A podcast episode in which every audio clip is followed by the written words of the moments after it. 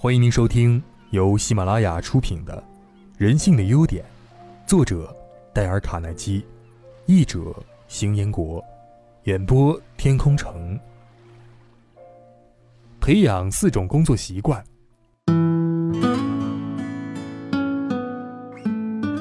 成功经验让我们晕头转向的，并不是工作的大劳动量，而是我们不知道自己有多少工作，该先做什么。第一种良好的工作习惯啊，拿走书桌上所有和你手头事务无关的东西，这样你会发现你的工作更加容易处理，也更有头绪可循。一家新奥尔良报纸的某位发行人曾经告诉我，他的秘书帮他清理一下桌子，结果发现了一架两年以来一直找不着的打字机。如果桌上堆满了信件、报告、备忘录之类的，就足以使人产生混乱、紧张和焦虑的感觉。更糟的是啊，它会让你觉得自己有一百万件事要做，可根本没时间做，根本做不完了。这种情况啊，会使你忧虑的患高血压、心脏病和胃溃疡的。芝加哥和西北铁路公司董事长罗蒙·舒连斯说：“一个书桌上堆满了文件的人，若能把他的书桌清理一下，留下手边待处理的一些，就会发现他的工作啊更容易，也更实在。我把这种清理叫做料理家务。”这是提高效率的第一步。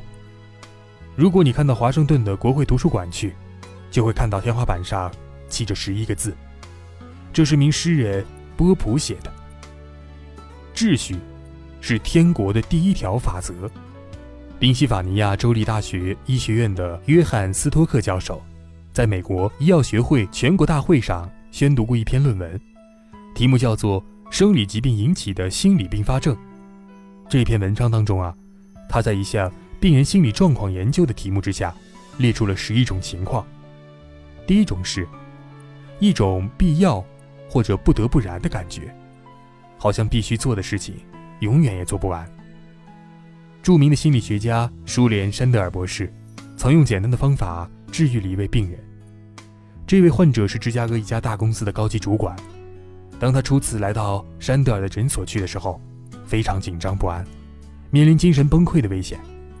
就在就诊之前，他的办公室有三张大写字台，他把全部时间啊都投入到工作堆里，可事情似乎永远都干不完。当他与山德尔交谈之后，回到办公室的第一件事儿，就是理清一大车的报表和旧文件，只留下一张写字台，事情一到就马上办完。于是再也没有堆积如山的公务威胁他，他的工作啊渐渐有了起色。而且身体也恢复了健康。前美国高级法院大法官查尔斯·伊文斯·休斯说：“人不会死于工作过度的，却会死于浪费和忧虑。”第二种良好的工作习惯呢，区分事情的重要程度来安排工作的顺序。创办遍及全美的事务公司亨瑞·杜哈提说：“不论他出多少钱的薪水，都不可能找到一个具有两种能力的人。”这两种能力是：第一，能思想；第二，能按事情的重要次序来做事儿。查尔斯·卢克曼从一个默默无闻的人，从十二年内变成了培速登公司的董事长，每年十万美元的薪金，另外啊，还有一百万美元的进项。他说他成功的原因啊，是他具有亨瑞·杜哈提所说的几乎不可能同时具备的两种能力。卢克曼说：“就我记忆所及。”我每天早上五点钟起床，因为那时我的头脑啊要比其他时间更清楚，这样我可以比较周到地计划一天的工作，按事情的重要程度来安排做事的先后顺序。富兰克林·白吉尔是美国最成功的保险推销员之一，他不会等到早晨五点之后才计划他当天的工作，他在头一天晚上就已经计划好了。他替自己啊定下一个目标，一天里卖多少份保险的目标。如果没有完成，差额就加到第二天，以此类推。如果肖伯纳没有坚持先做的重要事情先做这一原则，那么他一辈子就只能做银行出纳，而不是成为戏剧家了。他制定计划，每天必须至少写五页。他这样工作了九年。当然了，一个人不可能总按照事情的重要程度来安排计划，但按计划做事，绝对要比心之所至去做。好的太多了。第三种良好的工作习惯：当你碰到问题时，如果必须要做决定，就当场解决，不要拖延。我以前的一个学生啊，已故的霍华告诉我说，当他在美国钢铁公司担任董事的时候，提起开董事会要花很长时间，会议啊要讨论很多问题，但有结果的却很少。最后呢，董事会的每一位董事都带了一大包文件回家看。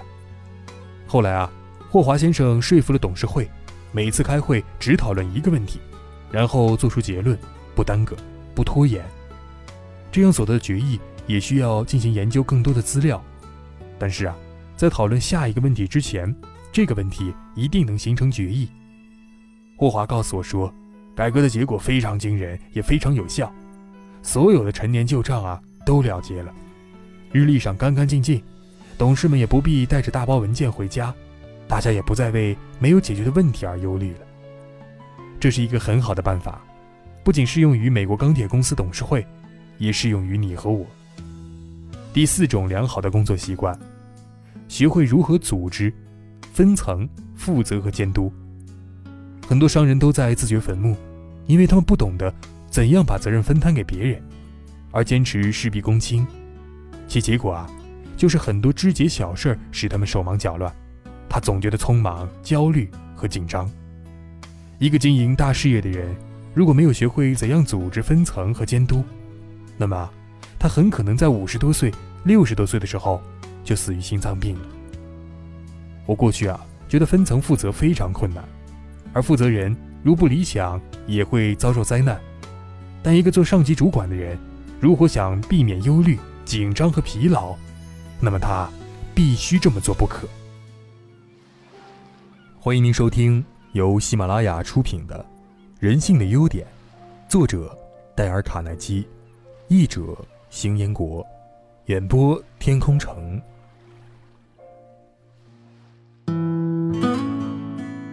不惧已碎的木屑，成功经验。当你在为那些已经过去的事情忧虑的时候，你不过啊是在锯一些木屑。我院子里有一线恐龙的足迹，留在大石板和木头上的恐龙足迹，它们是我从耶鲁大学皮氏博物馆里买来的。馆长还来信介绍说。这些足迹啊，都是一亿八千万年前留下的，就连白痴也不会想到去改变一亿八千年前的这些足迹呀。而人的忧虑却和这些想法一样愚蠢，因为就算一百八十秒钟以前发生的事情，我们也不可能回头去纠正它。我们可以想办法改变一百八十秒钟以前发生的事情所产生的影响，但无法改变当时所发生的事儿。唯一可以使过去的错误有价值的方法，就是平静地分析错误，从中汲取教训，然后再把错误忘掉。几年前啊，我开办了一个很大的成人教育补习班，很多城市都设有分部，把维持费和广告费花了不少钱。我当时忙于上课，既没有时间，也没有心情去管理财务，而且啊，我当时很天真。不知道应该有一个优秀的业务经理来安顿各种支出。过了差不多一年，我突然发现，虽然我的收入不少，但却没有获利一点利润。我本应该立刻做两件事：第一，像黑人科学家乔治·华盛顿·卡弗尔在全部资产损失之后那样做，把这笔损失从脑子中抹去，然后再也不去提起；第二，我应该认真地分析错误，从中汲取教训。可是我一样都没有做，相反，我开始发愁，一连几个月都恍恍惚惚，觉也睡不好。不但没有从中学到东西，反而又犯了一个小规模稍小的同类错误。真是教二十个人怎么做，比自己一个人去做要容易得多啊！亚伦·山德士先生永远记得他的生理卫生课老师保尔·布兰德温博士给他的最有价值的一堂课，当时。亚伦·山德士只有十几岁，却经常为很多事发愁，为自己犯的错误自怨自艾。他老是想做过这样的事儿，希望当初没有那么做，老是在想自己说过的话，希望当时把话说得更好。一天早上，在科学实验室里，他看到保罗·布兰德温老师的桌边放着一瓶牛奶，真不知道那和他教的生理学课堂有什么关系。突然呢，老师一把把那瓶牛奶打翻在水槽中，同时大声喊道：“不要为打翻牛奶而哭泣。”然后，保罗·布兰德温老师把他们叫到水槽边上说：“你们好好看一看，记住这一堂课。你们看牛奶已经漏光了，无论你怎么着急，怎么抱怨，也不能救回这一滴了。只要先动脑筋，再加以防范，那瓶牛奶就可以保住。可是现在已经太迟了，我们所能做的只是把它忘掉，去想一件事儿。这次表演。”使亚伦·山德士终身难忘。他教给了他一个道理：只要有可能，就不要打翻牛奶。万一牛奶打翻了，整个漏光，你呀，就应该把这件事彻底的忘掉。不要为打翻的牛奶而哭泣，是老生常谈了，却是人类智慧结晶。即使你读过各个时代很多伟人写的有关忧虑的书本，你也不会看到“船到桥头自然直”和“不要为打翻牛奶而哭泣”。更有用的老生常谈了。事实上啊，只要我们能够多利用那些古老的俗语，我们就可以过一种近乎完美的生活。然而呢，如果不加以利用，知识就无法变成力量。已故的弗列德·富勒希德有一种能够把古老真理用又新又吸引人的方法说出来的天分。有一次在大学毕业班的演讲，他问道。有谁锯过木头？请举手。大部分学生都举了手。他又问：“那有谁锯过木屑呢？”没有一个人举手。哦，当然了，你们不可能锯木屑的。许多先生说：“过去的事情也一样。当你开始为那些已经做完的和已经过去的事情忧虑的时候，你啊，就是在锯一些木屑。”杰克·邓普赛在和我一起吃晚饭的时候。告诉我，他把重量级拳王的头衔输给了金童离的那一仗。到了第十回合完了，我虽然还没有倒下，但脸已经肿了，而且很多的伤痕，两只眼睛几乎无法睁开。我看见裁判员举起了金童离的手，宣布他获胜。我不再是世界拳王。我在雨中往回走，穿过人群回到自己的屋里。一年之后，我再次跟童离比赛，结果仍是如此。我就这样永远完了。要完全不为此事发愁，确实挺困难的。可我对自己说啊，我不能生活在过去的阴影里啊！我要承受这次打击，不能让他把我打倒。于是他努力忘掉失败，集中精力为未来谋划。他经营百老汇的邓普赛餐厅和大北方旅馆，他安排和宣传拳击赛，举办有关拳击赛的各种展览会。就这样，他既无时间，也没心思为过去担忧。我现在的生活，比我做世界拳王时要好得多。我曾经到新兴监狱去看过，那儿是令我吃惊的。囚犯们看起来和外面的人一样快乐。典狱长告诉我，这些罪犯刚去的时候都心怀怨恨，而且脾气很坏。可是几个月之后，大部分聪明一点的人都能忘掉他们的不幸，安下心来，舒适的。过他们的监狱生活。他还告诉我，有一个犯人在去园里工作的时候啊，他在监狱围墙里种菜种花时还能唱出歌来，因为他知道流泪是没有用的。当然了，有了错误和疏忽都是我们的不对，可是谁没有犯过错呢？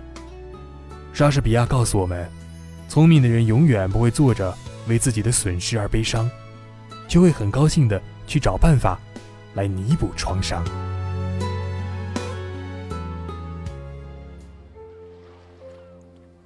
各位听众，本集已播讲完毕，感谢您的收听。